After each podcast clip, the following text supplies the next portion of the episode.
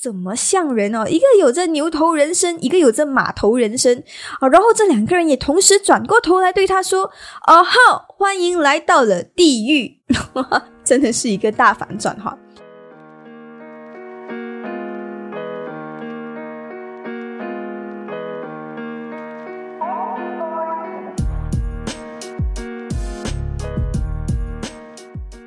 欢迎收听不正常逻辑研究中心，我是左手怪。首先要在这里呢说声对不起了哈，上个星期六我停更了。然后之前我有在我的 Instagram 左手怪那边播是一个 story 嘛，就问一下研究人员的意见。就上上个星期我上载了一个小时的节目嘛，啊，应该算是两集的长度吧。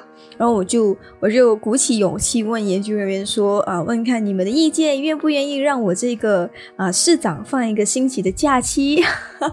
然后大部分的，然后大部分的听众都非常贴心，都 vote yes。然后所以啊，上个星期我就停更了。但是上个星期六我有做一个直播赔罪啦，就是啊和听众互动这样。而你如果不想错过左手怪或者是不正常逻辑研究中心的最新消息，你也记得去关注我的 Instagram 左手怪哟。而本来答应第七集是要继续上一集的 LGBT 的课题嘛，其实我也没有讲完啊，但是由于找不到嘉宾的关系，所以就延迟了这个 topic 嘛。然后今天就换了一个主题，然后在这里弱弱的问一句：小溪，你愿不愿意再上回来多一次啊？我不介意让你再欺负我多一次啦哈。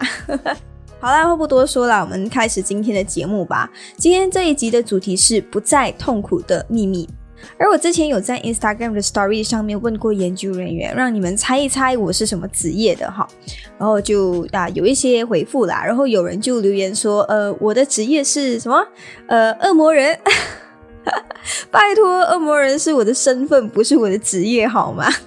开玩笑啦，恶魔人其实是一个动漫啦，它的全名叫做啊《Devil Man Cry Baby》啊，所以如果你们有兴趣的话，可以去看一下这动漫，是我非常非常喜欢一个动漫啊。接下来还有另外一个留言是说我是做设计、游戏设计跟平面设计师，诶，其实不是啦，我读的其实是影视系啦。我目前是当一个全职的摄影师和剪辑师，不过我之前因为会读这个影视系，是因为我有当一个编剧的梦想。之前也是有参加过一些写剧本和一些 short film 的比赛啦，不过也有得几个小奖这样啦。但是你看我现在跨界当 podcaster，你就知道我是多么兴趣泛滥的一个人。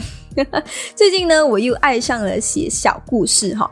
今天就来给你念一念啦，手法还挺青涩的啦，啊，所以请你多多包容。而这个故事呢，也和我们今天的主题有很大的关系。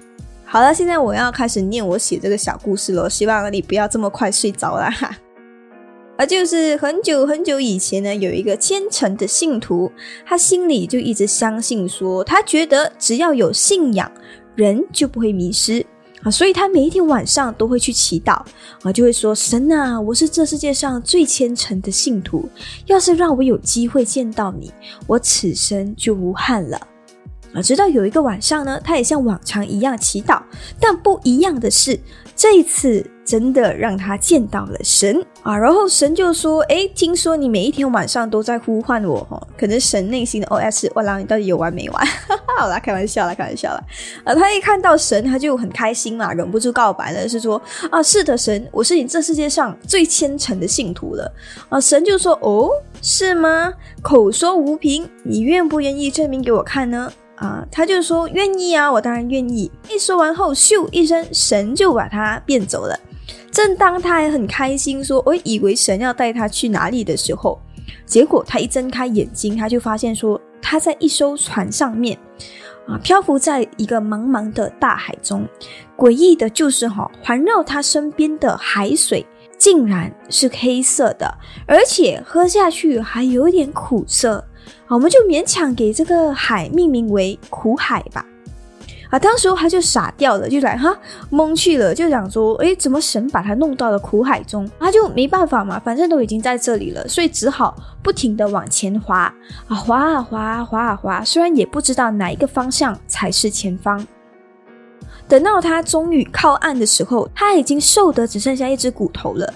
他没有力气的瘫趴在这个海岸上面，啊，终于有两个人发现了他，然后把他救起来。他抬头一看，这个救他的人，哎，好像不对劲哈，哎，对方好像不怎么像人哦，一个有着牛头人身，一个有着马头人身，啊，然后这两个人也同时转过头来对他说：“哦好，欢迎来到了地狱。”真的是一个大反转哈。而就这样呢，他又在地狱饱受折磨七七四十九天之后呢。他终于再次见到了神，而这一次神只问了他一个问题，啊，就问他说：“你还相信我吗？”啊，这个故事就叫做“你还相信我吗？” 绝对不是随便起哈，绝对没有这样敷衍哈。啊，你可能听完了，你就会怀疑说：“哎，神是多么善良的存在呀，多么完美纯洁，他怎么可能把人带到地狱呢？对不对？”啊，感觉我在侮辱神什么哈？可是如果我告诉你说，其实你现在所在的人间就是一个炼狱呢？但是我上面所说的神，不是针对哪一个宗教啦，而是针对你活着的信仰啊。有些人的信仰是爱，有些人的信仰是梦想，有些人的信仰啊是很多很多啊。但是每个人心中肯定就是有一个精神寄托嘛啊。而这个精神寄托就是我刚我上述所写的这个故事里面的神，而这个我们称作为一个信仰吧。而这个信仰其实有分三个阶段的，第一个阶段是摸索，第二个阶段是试炼。第三个阶段是选择，就好像打个比方啦，我是一个无神论者啊，我唯一的信仰是哲学。但是每个人总会怀疑过自己的信仰，尤其是在你面对人生低谷的时候，你丧失了活下去的动力，你觉得活着没有意义的时候啊，基本上大部分人都曾经怀疑过自己的信仰，包括我自己啊，只是不一样的是，最后你选择继续相信什么。你选择相信什么，和我今天的主题“不再痛苦的秘密”有很大的关系啊。首先，先说哈，为什么我会写下这个故事？呃，其实这个灵感是来源于我最近看的一部电影，叫做《Life of Pi》啊。等一下，我也会稍微解释一下这个电影啦。所以接下来的部分会有一个大量的剧透，所以请你斟酌收听哦。电影的一开始呢，是由一个作者啊，他要去寻找这个创作的灵感，然后他就得知说有一个叫派的人，他刚好有一个很好的故事嘛，而且这个故事哈还可以让你相信神的存在，哇，非常的神奇哈，所以这个作者就很感兴趣嘛，然后就找到了派啊，就开始采访他，然后派就和他说了一个他在海上的奇幻漂流故事。而故事的一开始呢，是派还有他的一家人，他们决定从印度移民到加拿大，然后和他们在同一艘船上啊一起移民的还有这个动物园的动物。啊，因为派的爸爸是开动物园的嘛，然后他就希望可以把这些动物带到别的国家卖到更好的价钱这样。但是很不幸的是，他们一家人经历了类似像 Titanic 这样的一个沉船事件，所以除了派以外，他的家人包括呃他的父亲、他的母亲还有他的哥哥，全家人都已经遇难了，只剩下派一个人，他侥幸的啊在救生艇上面，然后得以生存。然后同在一艘救生艇上面的，还有一条猎狗，一只断了腿的斑马。一只母猩猩，然后他们就这样正式开始了这个漂流记嘛。一开始大家都非常战战兢兢的，因为你知道，其实大海就像一个液体的沙漠嘛，可以这样解释吧？因为基本上那个海水你是不能喝的，因为它会越喝越口渴啊，所以大家基本上是在一个啊又渴又饿的一个环境下。而最先忍受不了饥饿的是那只猎狗，它就先发动攻击了，它就先攻击那一那一只啊断了一条腿的斑马，然后猎狗呢就活吃了这个斑马之后觉得还不够，接着又杀掉了母猩猩。而主角派呢是一个吃素的虔诚信徒，他就非常的生气哈。正当他想要做什么的时候，船底下突然间出现了一只成年的孟加拉虎，而这只孟加拉虎叫做啊 Richard Parker，老虎就杀死了这个猎狗嘛啊，接下来少年面对最大的挑战就是要怎么样和这只老虎在这个海上面生存了啊，而派呢，他一开始是先用那个救生衣制造一个小浮艇嘛，啊，就躲在这个小浮艇上面，和那个老虎的船保持一定的距离嘛。但是其实老虎是会游泳的，所以没有办法，他就要开始捕鱼为生啊，去杀生啊，违背自己的信仰，因为他必须要喂饱老虎，要不然的话，老虎下一个攻击的啊对象肯定就是他了。而就这样呢，他们就在海上漂流嘛，从一开始的互相忌惮，到最后派成功驯服了这一头老虎，到最后经历了一场暴风雨过后啊，摧毁了所有派和他派和那只老虎的食物啊，他们已经开始陷入了绝望嘛，然后已经有心理准备要面对死亡了。但是奇迹的是，他们的小船飘到了一座像天堂一样的岛屿，然后派和老虎就很开心嘛，哇，终于靠岸了。而且这个岛上的树精都是可以吃的，还有一个非常清澈的湖。但是奇怪的是，哈。岛上面都布满那个密密麻麻的狐獴啊，狐獴是类似像一个会站着的一个老虎，然后它啊老虎不一个狐狸，然后它的脸有一点像老鼠嘛，我也不懂怎样形容，你们可以到我的 Instagram 看一看了，我会把那个照片 post 在那边。因为而且一到晚上哈，所有狐獴哈它都会爬上树那边，很奇怪哈，而这座岛上面的水就会变成呃类似像硫酸这样的酸性液体，然后就腐蚀着这个。而且最诡异的是，哈派啊，他竟然在树上发现了一朵莲花，然后打开一看，我操，竟然是一颗牙齿，人类的牙齿啊！本来打算安心的在这个岛上生活的派。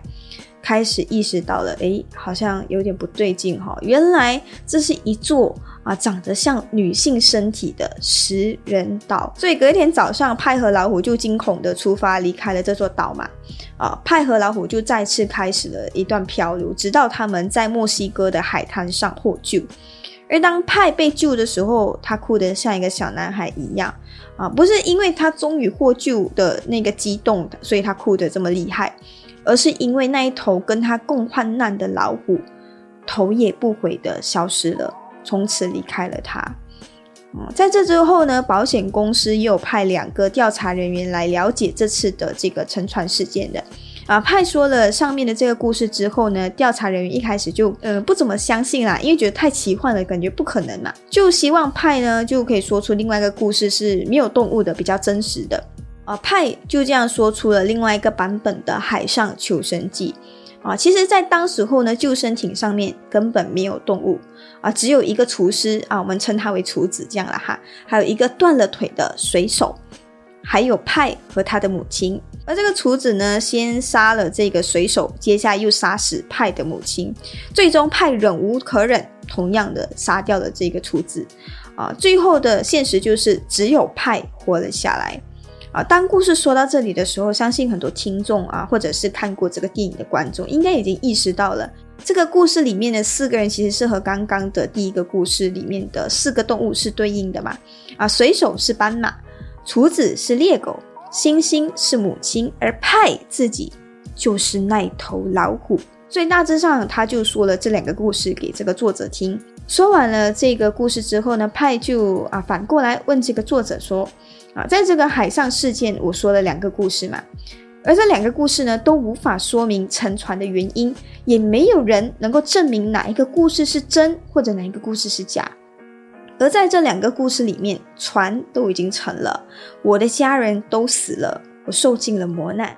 所以你听完了之后，你觉得你比较 prefer 哪一个故事呢？作者就想了想，他就说那个有老虎的故事，感觉这个故事比较精彩。嗯，派就很欣慰对他说：“谢谢你，所以你跟随上帝。”这段话应该算是整部电影的精髓所在吧？就如同派所说的，其实这两个故事是一样的，因为事实就是在这两个故事里面，他同样都经历了磨难，啊，同样也失去了家人，但是唯一不同的是。派选择用两个不同的方式去诠释这个残酷的事实，就好像放在我们身上，或许我们也曾经遭遇过不幸，也失去过你爱的人，这是无法改变的事实啊。我们唯一可以改变的，就是学会怎么样去面对它，学会用什么方式去看待它啊，可能你会说这是一部呃派和孟加拉老虎的这个奇幻漂流故事嘛，不是真的。但是其实啊，这个《Life of Pie》是根据一个真实的沉船故事改编的。据说哈，一八八四年英国发生了一个震惊全世界的海难食人案啊，四名船员被困在南大西洋。啊，在船上面呢，就有四名船员嘛，然后船员 A 和 B 呢，他们就表示说，啊，要杀死啊这个十七岁的男仆 Richard Parker，用他的死来换取其他人的生存，才是一个明智，才是一个理智的选择。而船员 C 呢，就呃表示不支持也不反对，但是最终这三个船员杀死了 Richard Parker，然后并且分食了他的肉，啊，再以他的肉为生，得以生存到最后。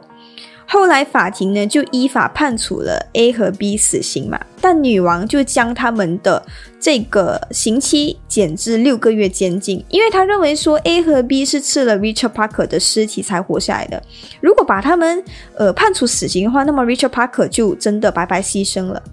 而在这之后呢，女王还呃确立了一个普通法的先例，就是危机状态无法构成对谋杀指控的合理抗辩。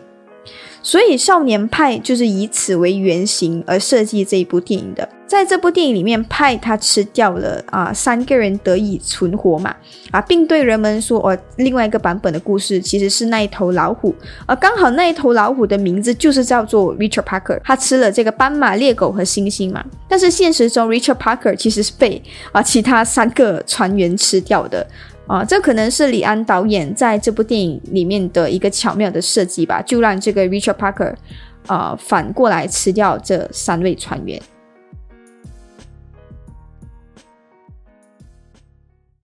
在这里要特别感谢 Young Production 的友情赞助，你们在本期所听到的歌曲和 BGM 都是他们自己自创的哦。他们是非常有才华的一群大马年轻人，如果觉得好听的话，记得到他们的 YouTube channel Young Production Y U N G Young Production 去关注他们哦。当然，如果也是大马创作歌手的你，也欢迎你把作品发给我哦。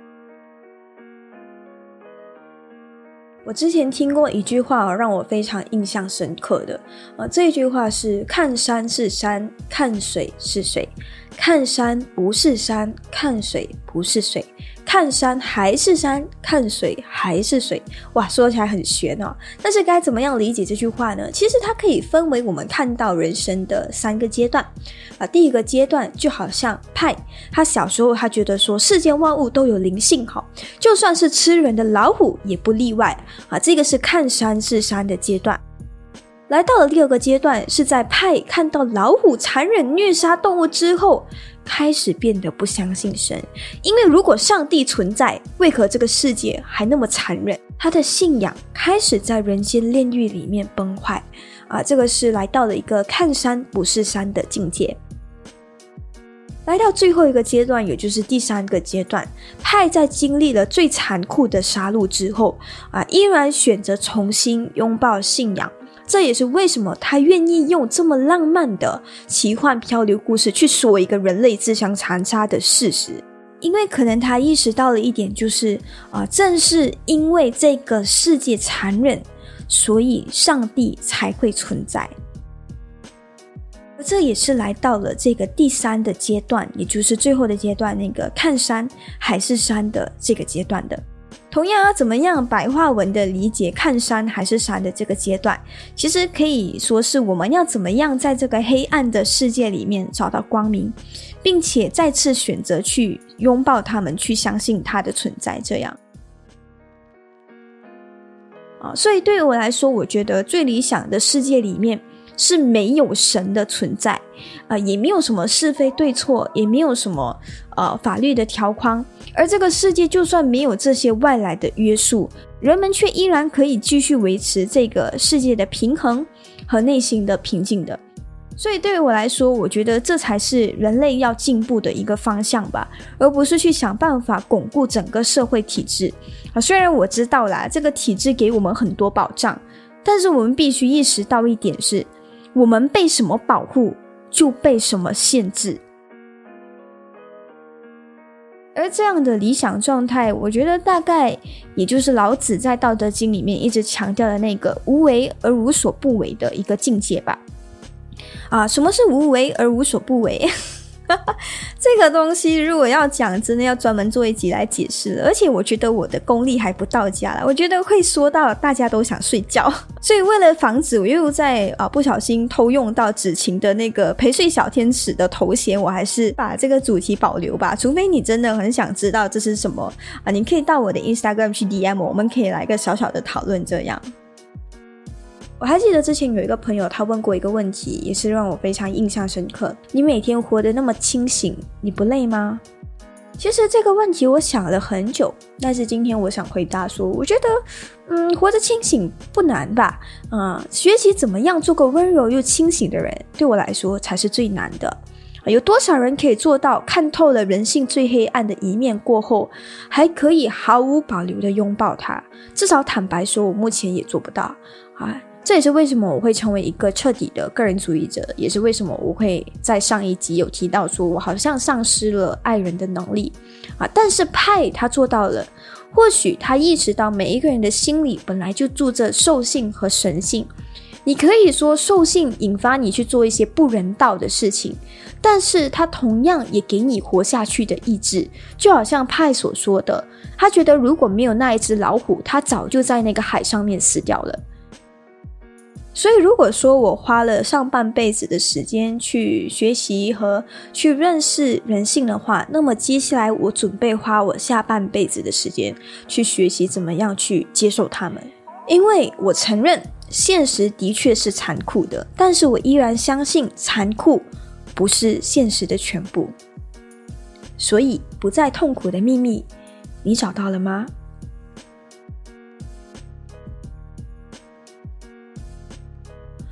嗯，接下来要讨论的是，之前我在第五集那边有提到一句话，就是只有欲望才是最真实的。啊，这样一个大胆的观点啊。我看到就有一个研究人员，他就留言告诉我啊，他觉得说欲望是真实的，我们可以通过它获得成就或者是需要，而欲望也是虚假的，它是虚拟世界和人性的本能。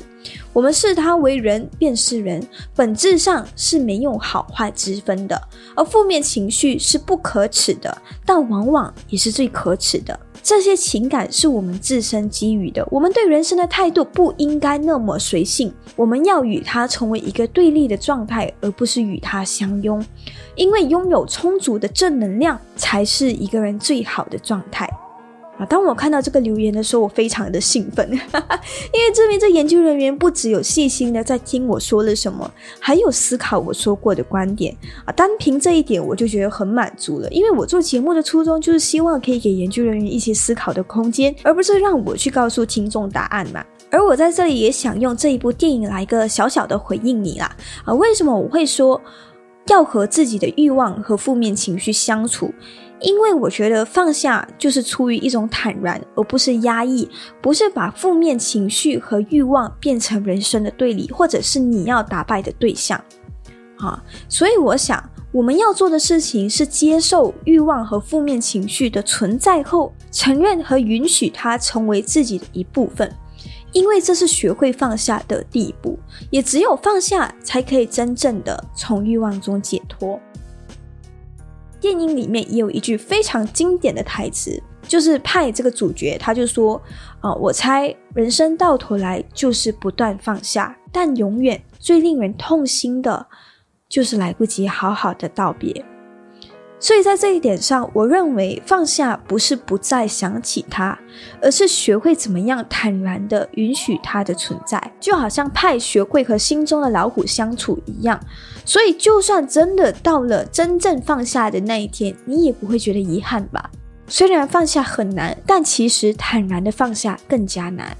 加上我觉得说充满正能量的状态当然是很好的啊，但是对于我来说，我更倾向于可以让我回归到最平静的状态吧。可是不管怎么样说，其实我是很开心可以看到听众的这个留言的。呃，在这里也鼓励研究人员，也就是在收听这的你，踊跃的和我互动。最后谁对谁错其实不重要了哈，因为这件事情从来没有一个绝对的答案。而且我觉得对我来说，学习的乐趣就在于你要享受寻找答案的过程啊。我希望在这个过程当中有你的陪伴。好啦，今天差不多就来到了尾声。其实我今天有点 小小的感冒啦。啊，anyway，如果你觉得今天声音状态不是很好的话，就啊先在这里说声对不起啦。啊，再一次再说声对不起，就是上个星期我停更了，就是啊，虽然有做一个直播赔罪啦，但是我觉得还是要郑重的跟我的研究人员说声对不起。才做了六集就开始偷懒了，这个市长真是该打。anyway，请你记得要关注不正常逻辑研究中心的 Instagram，你可以去搜索左手怪或。或者是点击上面的连接，希望我们可以多多的在这个 Instagram 上面互动，或者是你可以到我的 Facebook，还是你要匿名的这个发 email 给我也是没有问题的啊。同样的，还有一部电影叫做《妖猫传》，我觉得也是很有意思啊。如果你喜欢我今天这一期的内容的话，你应该也会喜欢上这一部电影，因为我们都是一直努力的在探索，在寻找一个让我们不再痛苦的无上秘籍。哈。如果你听了有什么想要告诉我，或者是有什么我说的不明白的地方，也可以到我刚刚所讲的 Instagram 去 DM 我啊，都可以的。或许我们可以来一个小小的谈心。哈哈 Anyway，接下来为你带来这首是来自 Young Production 的 Flex，他们最近呢，也就是推出了这一首新歌嘛。上次他们发给我听的时候，我就真的觉得，哎，真的好赞哦。所以在这里大大力的推荐给你，你们也记得去关注他们的 Instagram Young Production 哦。好了，我是左手怪，我们下一个星期六晚上不见不散喽。晚安。This is KOZ, welcome to my party。我还有两个 homie，他们陪我喝香槟。Now everybody watching me，想靠我打倒你，想靠我怎么打倒你这一个香蕉皮。其实我们也想要保持低调，但实力不允许，我们也不想炫耀。如果你想挑战，我们也没有什么关系，我们肯定会让你们全部都五体投地，不把你放眼里，把你踩在脚底。你们这群废狗不配来和我攀比，看我们轻松就可以。把钱都赚，但我往后看，你们还在原地旋转。啊啊，都是一群窝囊废，吃饭还要爸妈喂，宁愿每天在家当个宅男继续消费。你看你把你的爸妈折磨得多么狼狈，也不知道你爸妈前世到底犯了什么罪。你吃了我钱，我们继续 flexing，我边数着 money，又边害怕着我的 honey，一天到晚 party，无聊就打游戏，每天都是 holiday，and we go flex every day。Drive Toyota, is on the road。路旁的女孩都下车为我的歌。我从不拿我爸妈的车用来挥霍，藏在我们身上的有那不是什么冒牌货。我穿着的项链那才是人家的牛逼的帅。我们穿的都是正品，你们穿的都不是水。你们的水货，请你们把它们丢进那货堆。We are the new king，看我们怎么让你们的伤心都归零。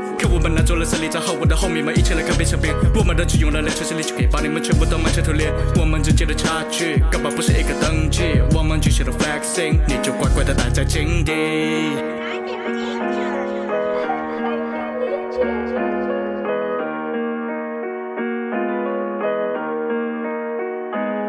我们不说大话，也从不说假话。We will keep it real，把说过的话生活化。你们的羡慕和嫉妒，我也没有那么眷顾。我们是珍贵的珍珠，那才是我们真实的面目。We are the hustler，我们每天都很忙，不陪你玩小儿科。你就待在那，就像一只小绵羊，等狼群过来啃你这一只披着狼皮的羊。